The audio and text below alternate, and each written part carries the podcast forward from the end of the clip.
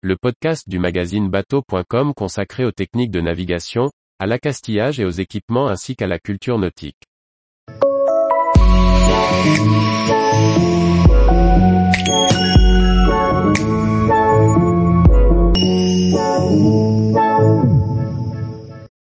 Des courses et des phares, l'histoire des courses au large vue depuis les phares.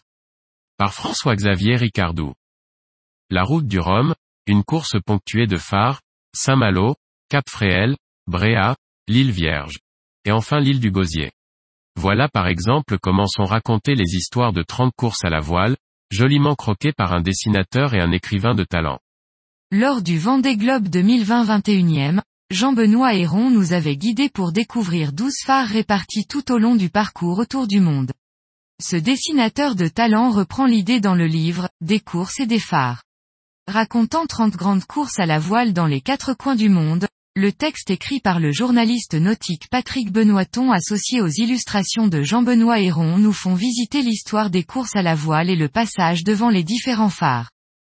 Ainsi ce sont les célèbres Fastnet Race, Giraglia, OSTAR ou encore la Traenes Méditerranée qui servent de support pour décrire les voiliers qui y participent et surtout indiquer les points de passage incontournables ornés de leurs phares. Les dessins très précis de l'architecte, dessinateur Jean-Benoît Héron, très luneusement mis en couleur étonnent et font voyager. On apprécie le texte qui remet la course dans son contexte, la carte qui place les phares sur la côte et surtout les dessins de chacun des phares accompagnés d'une illustration des voiliers en course. C'est beau, c'est plaisant à feuilleter. On reproche juste que le parcours de la course ne soit pas représenté sur la carte et que les points rouges marquant les phares n'indiquent pas de quelle mer on parle.